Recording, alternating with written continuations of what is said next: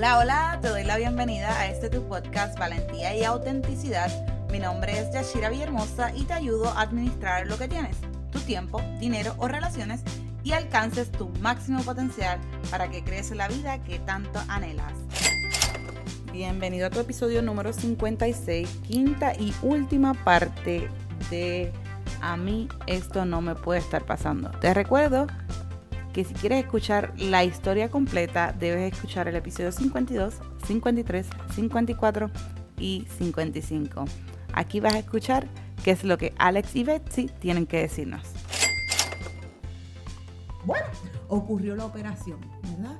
¿Y cuál es el momento decisivo, Betsy, una vez te operan? ¿Qué es lo que, qué es lo que se qué es lo que estábamos esperando en ese momento cuando ya te pusieron el riñón?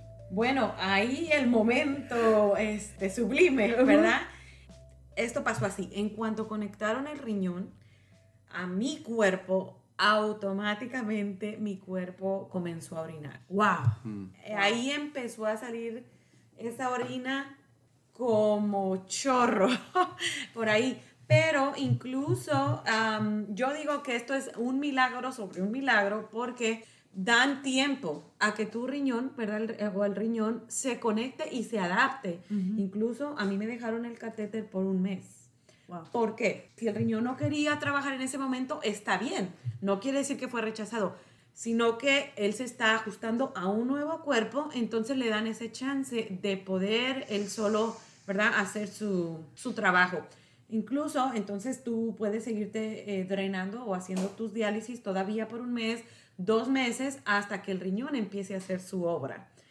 Pero yo, aunque tenía el catéter, me lo dejaron y todo, yo nunca volví a hacer diálisis. Wow. Después del trasplante, el riñón orinó, a mí me contaban la orina, me habían metido un- una sonda para que cada vez que el riñón orinara, hiciera su trabajo, ellos pudieran Pudieran. medir la orina en ese recipiente. Es increíble porque yo me acuerdo, yo de ignorante, yo Betsy, pero ¿por qué no te quitan eso ya, esa sonda? Y ahí es que entonces ella me explica eso. Entonces lo increíble de todo esto es ver el privilegio, lo que quiero decir, el privilegio que tuvimos es poder eh, presenciar un milagro, porque para nosotros esto es un milagro, pero esto no termina ahí, porque resulta que Betsy se le, eh, su riñón está bien y entonces hay cosas que Betsy se supone que no haga en el principio, ¿verdad? Porque tienes que cuidarte, como ir a piscina, ese tipo de cosas, ¿verdad? Sí, sí, hay que bastante, bastante, bastante reposo,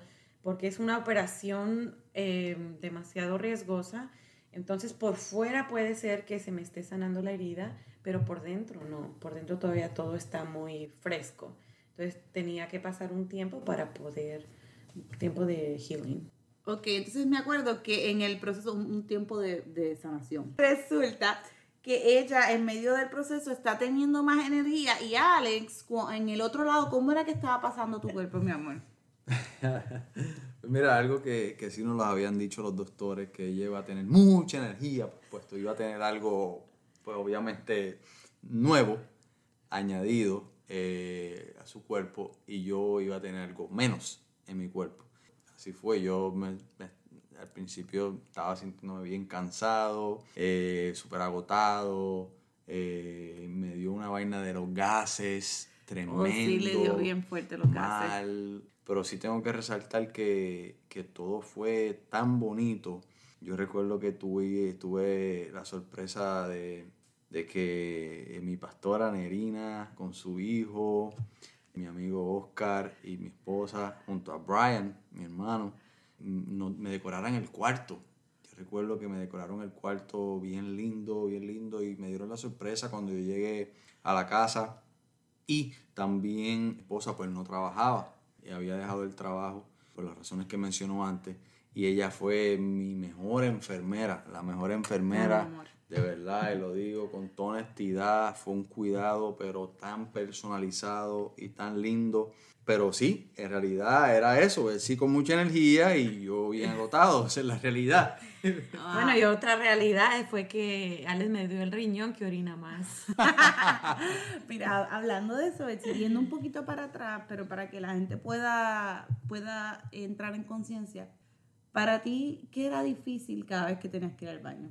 Sí, no, no, a mí se me, se me empezaron a quitar las ganas. Ya, entre más, no sé, como entre más hacía diálisis, eh, creo que el cuerpo, o sea, el, o sea tu cuerpo se, se acostumbra, aunque tú no quieras, ¿no? Tu cuerpo se acostumbra a lo que tú haces diariamente. Entonces, lo que pasaba es que mi cuerpo, a través de la sonda, sacaba, sacaba todas las, las proteínas, las toxinas y sacaba la, la orina.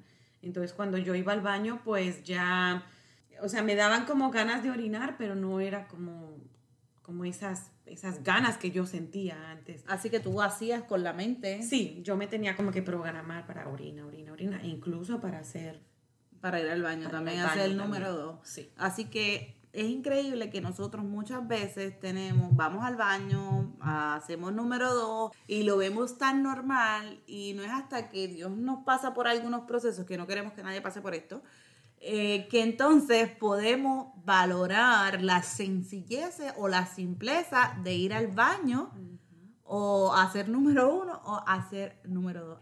Algo tan natural, ¿verdad? En el, en el cuerpo humano, ir al baño, que yo le daba gracias a Dios. Cada vez que yo podía orinar y podía, ¿verdad? Hacer del número dos, yo le daba gracias a Dios por eso. Entonces, si tú lo haces normal, ¿verdad? Si tú vas y hasta vas de más, usas tres, tres rollos de papel, es, eso, es para, eso es para glorificar a Dios también. Wow, tremendo. Ok, ¿qué otra? Ya, ya háblame de qué otra sorpresa o qué otro milagro, ¿qué pasó? Una vez ya eh, el riñón va funcionando, estamos chéveres, ¿qué otro regalo trae la vida? Bueno, pues este Después de todo esto, ¿verdad? Seguimientos que me dieron en el hospital, uno de esos era que yo no, no podía quedar en embarazo hasta después de un año, porque hay que ver cómo funciona el riñón, ver que todos los laboratorios y todo estén bien antes de meterle más presión. Entonces, este, pues yo bien obediente, ¿verdad? me esperé y exactamente al año yo quedé en embarazo. Wow. ¿Y cómo te enteraste de eso? Me enteré porque me tocaba una cita médica que yo pensé que me iban a hacer el Papa Nicolau y yo a eso iba, normal. Entonces la doctora me, me pregunta que, a qué venía. Pues yo le dije, ah, pues a hacerme el chequeo de mujer. Y ella en los récords ve algo que, miren, que yo tampoco sabía, que ahora lo hacen de 3 a 5 años y antes era cada año. Pues yo pensé que era cada año, entonces yo le dije a ella que era el anual. Y ella me dice, no, si a ti no te toca, a ti te toca hasta el 2023 o algo así. Y yo, ah, ah, no, pues entonces no, nada, no, no hago aquí nada. Entonces me dice, pero pues ya que estás acá, ¿no? Para que no pierdas tu vuelta, porque me queda un poco largo.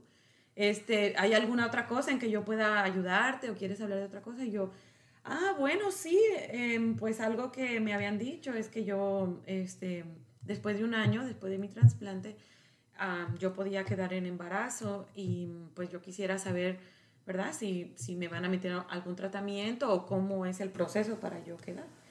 Entonces ella me dice, ah, claro, sí, yo te puedo ayudar con eso. Este, esta es una ginecóloga de alto riesgo. Entonces ella me dijo que me iba a traer em, unos folletos, información y todo. Incluso mi periodo, este, yo nunca lo tenía regular porque todo, todo tu sistema tiene que ver con el riñón. Entonces yo no tenía periodos regulares ni nada. Después del trasplante me dijeron que mi periodo se iba a regularizar. Ojo, mi trasplante fue eh, en el 2019, enero del 2019, y mi primer periodo me llegó hasta diciembre. Wow. Hasta diciembre fue. Entonces eso era normal para ellos. Incluso me dijeron, si tu periodo no se regula, y de aquí a tres meses tú no puedes quedar en embarazo tú solita, pues entonces te metemos en un tratamiento. Entonces ella me dice, ¿cuándo fue tu último periodo? Y yo, ah, en diciembre, pero, ¿verdad? No, fue el primer periodo, lo que sea. Entonces ella me dice, ay, ¿tú crees que, que tú estás en embarazo? Y yo, no. o sea, no, ni de chiste, ni de broma. Y me dice ella, pero ¿por qué no hacemos una prueba? Y yo, ¿y para qué? Sí, yo no estoy, yo, o sea, no, yo no estoy embarazo. Yo no sentía nada. Entonces, bueno, estaba ya embarazada. Pero yo no sentía nada, nada, ni, ni asco, ni nada, ni me dolía nada, ni nada de nada. Em, entonces, pues, pero sí había tenido un, un, trip a las montañas con mi esposo. Este, eh, nos casamos en diciembre, entonces estamos celebrando en, ah, el aniversario, el cumpleaños en diciembre, su cumpleaños. Y eh, bueno, normal, ¿no? Estuvimos allá, normal todo. Fuegos artificiales. Ajá, exacto. Eh, y no, no, es normal, nunca jamás lo pensamos ni nada. Pues entonces, cuando ella me dice, bueno, te la hago, anyway, pues no perdemos nada, ¿no? Y yo, ok, pues hágala, tanto insiste, hágala. Ella, cuando regresa, ¿verdad? Venía con sus panfletos y su información y un poco de papeles ahí para explicarme. Y me dicen, bueno, Betsy, eh, aquí te traía esta información para, para ayudarte a, a quedar en embarazo, pero tengo una noticia y yo, ay, ¿ahora qué pasó? Ya, yo decía, ¿y ahora qué?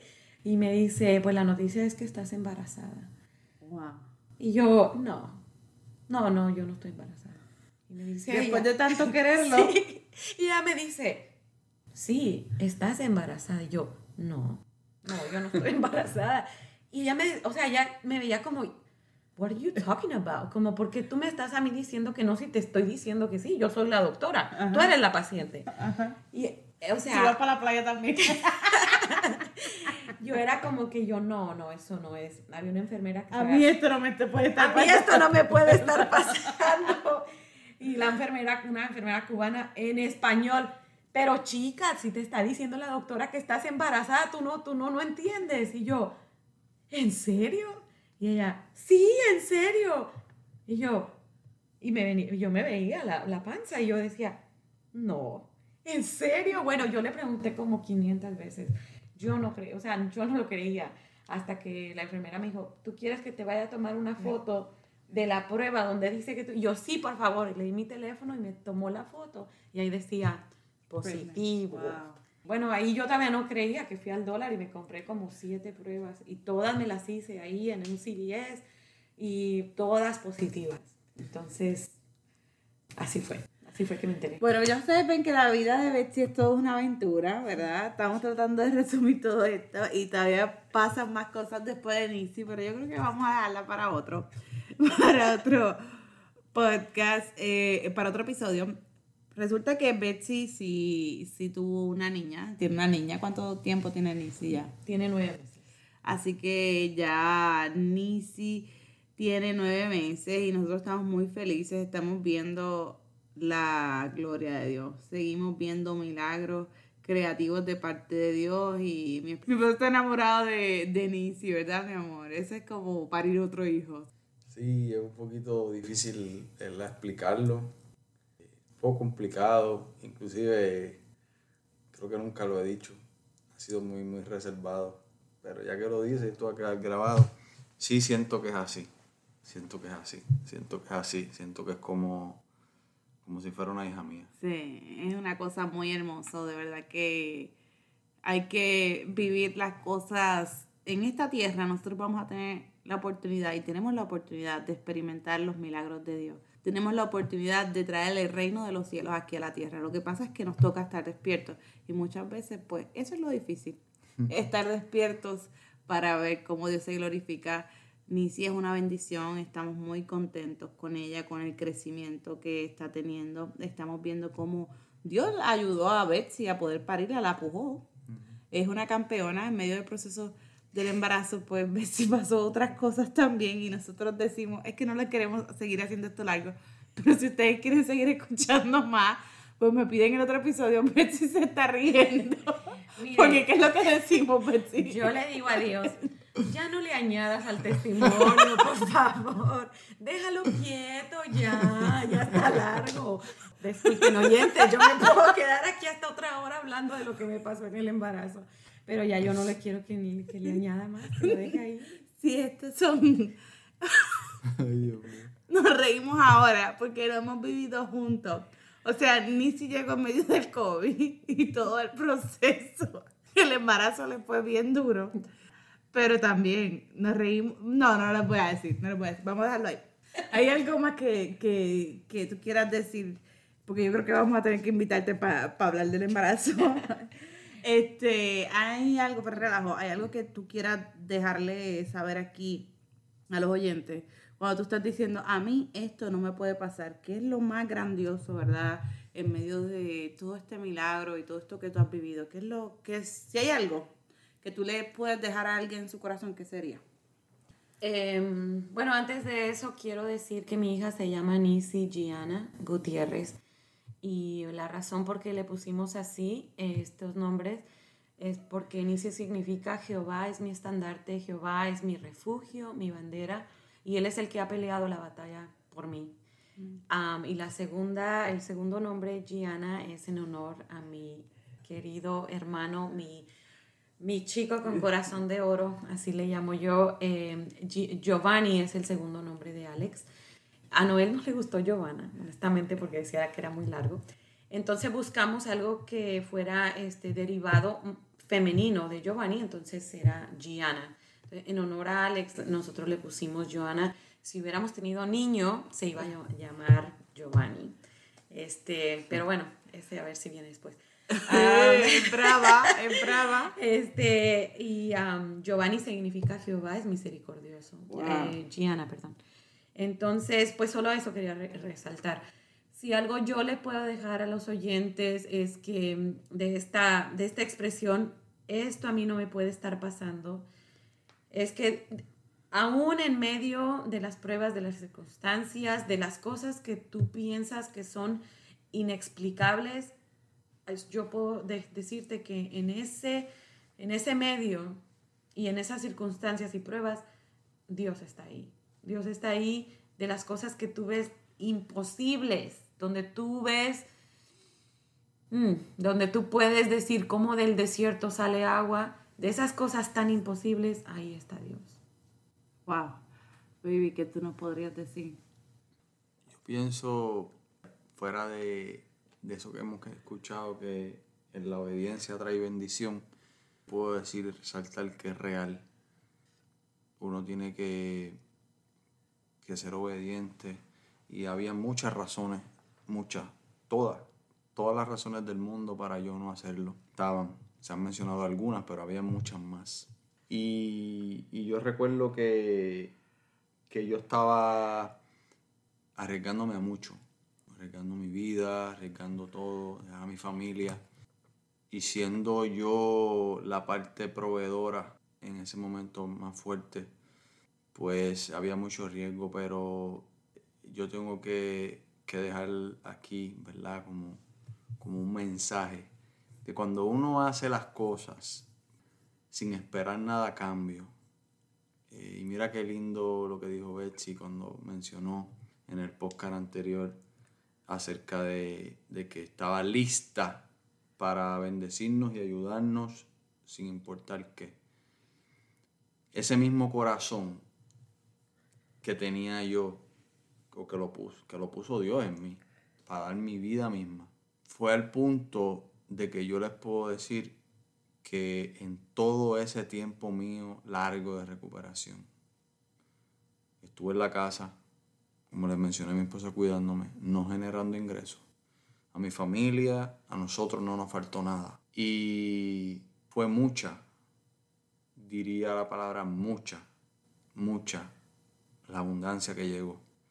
Y no lo hicimos, no lo hice para recibir esa abundancia sino porque así es Dios. O sea, cuando tú uno le entrega, le entrega lo que Él te ha mandado, vendándote los ojos, cerrando los ojos y, y, dando pasos de fe y haciendo las cosas como las que se te han enviado a hacer, a ti y a ustedes y a mí no nos faltará nada y así fue. En este proceso, a mi esposa, a mi familia no nos faltó nada. Al contrario, llegó más, más de lo que teníamos. Ahora vamos a añadir algunas preguntas, creo que tenemos tres, que la audiencia tuvo para Alex tan pronto escucharon los episodios anteriores. La primera que tengo es, ¿cuáles fueron los riesgos que asumías al donar un riñón? Entre ellos podía tener un, un por ciento, aunque bajo, de perder la vida también tenía un riesgo eh, de que, que, lo mencioné en el podcast, que ese, ese riñón se perdiera y no lo tuviera ni la recipiente ni yo, nadie lo tuviera. también tenía riesgo de que ese otro riñón que, que tengo fallara en algún momento de mi, de mi vida, ¿verdad? Y, y, fuese yo el que tuviera que, que, estar en una máquina y recibir una diálisis. Básicamente esas son las que puedo resaltar ahora mismo. La otra pregunta que tenemos es, ¿en algún momento pensaste que podías perder la vida? Pregunta interesante, fíjate, muy interesante y gracias a la persona que, que hizo esa pregunta, porque es profunda. Es bien raro, tal vez lo que voy a decir, pero la contestación es que no. No, no temí en perder la vida, porque era algo sobrenatural que estaba apoyándome, ayudándome a hacer esto. Eh, sin embargo, puedo, puedo resaltar en este momento que sí hubo personas, y las entiendo, las comprendo, no las juzgo, que sí se acercaron a mí en, en, en esos momentos antes de la, de la debo decir, del, del trasplante, aconsejándome para que no lo hiciera. También haciendo alusiones a eso, que podía tal vez perder la vida, que tenían miedo. Y fíjate, son personas que me aman mucho y son personas que yo amo mucho. Nunca lo tomé personal, me lo llevé al pecho de que estaban boicoteando lo que yo estaba haciendo sino que yo lo veía como que lo estaban haciendo porque desconocían. Eh, y a veces la misma gente que está cerca de ti, a veces no sabe por dónde tú vas, eh, no, no sabe los procesos que tú estás pasando necesariamente aunque estén cerca. Y sí, este, eran otros, yo creo, los que pensaban que podía yo perder la vida, sin embargo yo puedo decir que a mí nunca me pasó eso por la mente. ¿Cómo fueron tus últimos minutos al entrar a la sala de operaciones? Wow, eh, yo recuerdo, Yachira, que eh, estábamos en, en, en, aquel cuarto antes de entrar al matadero, por decirlo así. Este, pero había algo dentro de mí bien fuerte y yo creo que yo lo llegué a expresar, posa, en, era una expresión que se encuentra en la Biblia cuando Abraham iba a subir al monte con su hijo Isaac y yo recuerdo que yo expresé estas palabras, iré y regresaré. Y eso era como la convicción que yo tenía de que iba a entrar a, la, sala de operaciones y iba a regresar. Aparte de eso, esas fueron la, las últimas expresiones, los últimos pensamientos, palabras que hablé allí, hicimos, tuvimos un tiempo bien lindo. Yo recuerdo con Betsy, eh, con, estaba Yachi, eh, y lloramos, oramos, Betsy lloró, fue como un, un momento bien lindo. Ahí estaba Noel, estábamos los cuatro en apoyo, este, nos tomamos de la mano y fue bien bonito, fue bien bonito y yo, y yo hasta sentí el ambiente tan armonioso que las enfermeras estaban como que en la misma sintonía. Y, y yo creo que esas fueron las últimas, las últimas expresiones, las últimas palabras. La última pregunta dice, ¿cómo tú te sientes al saber que gracias a que Dios puso en tu corazón donar un riñón a Betsy, existe Nisi Giano? Oh, wow.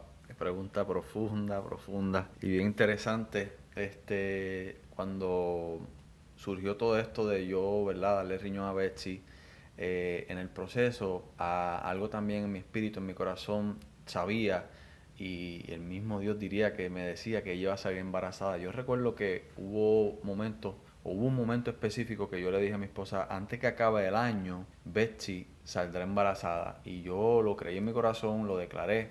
Eh, y era algo que, que, en, el, en el todo del peso para, para dar vida, yo lo sentía. Entonces, mira qué lindo es, es, Dios que pone en mi vida el querer como el hacer.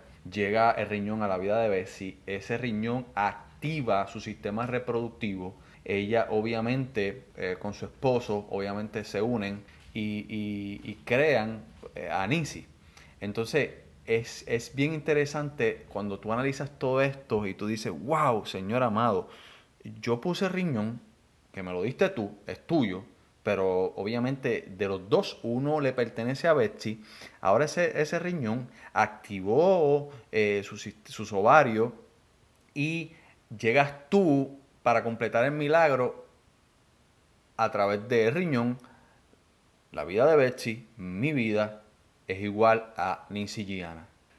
Si yo le soy bien honesto, al que formuló esta pregunta, en mi corazón, yo siento que Nancy Gian es como si fuera una hija para mí.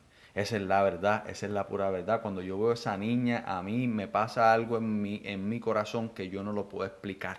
Si hay alguien aquí, eh, eh, algún eh, persona que oye este podcast que es padre o madre, saben de lo que yo estoy hablando. Cuando tú miras a tu hijo, no importa la edad que tiene, y sientes ese sentimiento inexplicable, ese es el sentimiento que yo tengo cuando veo a Nisi. Veo la gloria de Dios, veo los milagros de Dios, veo de que, wow, Señor, gracias porque tú me permitiste ser parte de esto. Y, si a mí me ponen a Nisi Gianna en mis manos y me la dejan, yo la criaría prácticamente como si fuera mía porque yo siento que ella es parte de mi vida, es parte mía también. Así que bien feliz, ¿verdad? De que Dios le haya dado la oportunidad a, a, Betsy y a Noel de, de tener esa princesa que llegó saludable, llegó, wow, para, para, para tener una vida caóticamente hermosa, porque sé, ¿verdad? Estoy bastante cerca de ellos aún y me alegro, me alegro, mi corazón se regocija de todo lo que ha pasado y viene pasando. Nisi Gianna, te amo, mi amor, Dios te bendiga mucho vas a escuchar esto cuando seas grande. Te amo con mi vida, eres mi ahijada y doy también mi vida por ti. Qué lindo, mi amor. De verdad que me, emociona escuchar esas palabras que salen de, lo profundo de tu corazón. Así que con esto, esta última pregunta concluimos la parte en la que la audiencia estaba muy interesada en hacerte preguntas directas. Esperamos que esto sea de mucha bendición para los oyentes. Bueno, pues hemos concluido ya esta serie que empezó en el episodio 52. A mí esto no me puede estar pasando. Para concluir esta historia, debiste haber escuchado el episodio 52, el 53, el 54, el 55 y este, el 56. Le pedimos disculpas, sabemos que hubo muchos problemas con el audio, pero dijimos vamos a ponerlo así, no, no, no vamos a poder volver a regrabar. Y aquí está. Sé que mucha gente nos ha contactado, eh, como que ya, que es lo próximo? Ya eh, finalizamos esta, esta serie. Esperamos ver si en otra ocasión podemos hablar de, de lo próximo, que es después que Betsy sale embarazada y hay otro proceso. Pero hasta aquí hemos terminado esto y estamos muy muy agradecidos con Dios de las cosas que, Él mismo está haciendo. Eh, la próxima semana vamos a tener otra serie, así que estén pendientes. Y probablemente va a haber un rediseño del podcast, así es que no te pierdas las cosas nuevas que van a estar pasando. Desde ya te recuerdo que puedes ir a mi Instagram, arroba Yachira Villahermosa, y verificar por ahí las fotitos que hay del proceso y todas esas cosas que estamos trabajando pendiente que vienen muchas, muchas, muchas cosas nuevas. Me puedes contactar a través de info arroba Yachira Villahermosa. Estoy muy deseosa de poder escuchar qué tienes que decirme y poder apoyarte en el reto de tus finanzas, matrimonio y que puedas manejar mejor tu tiempo. Info arroba Nos vemos el próximo martes. Bendiciones y bye.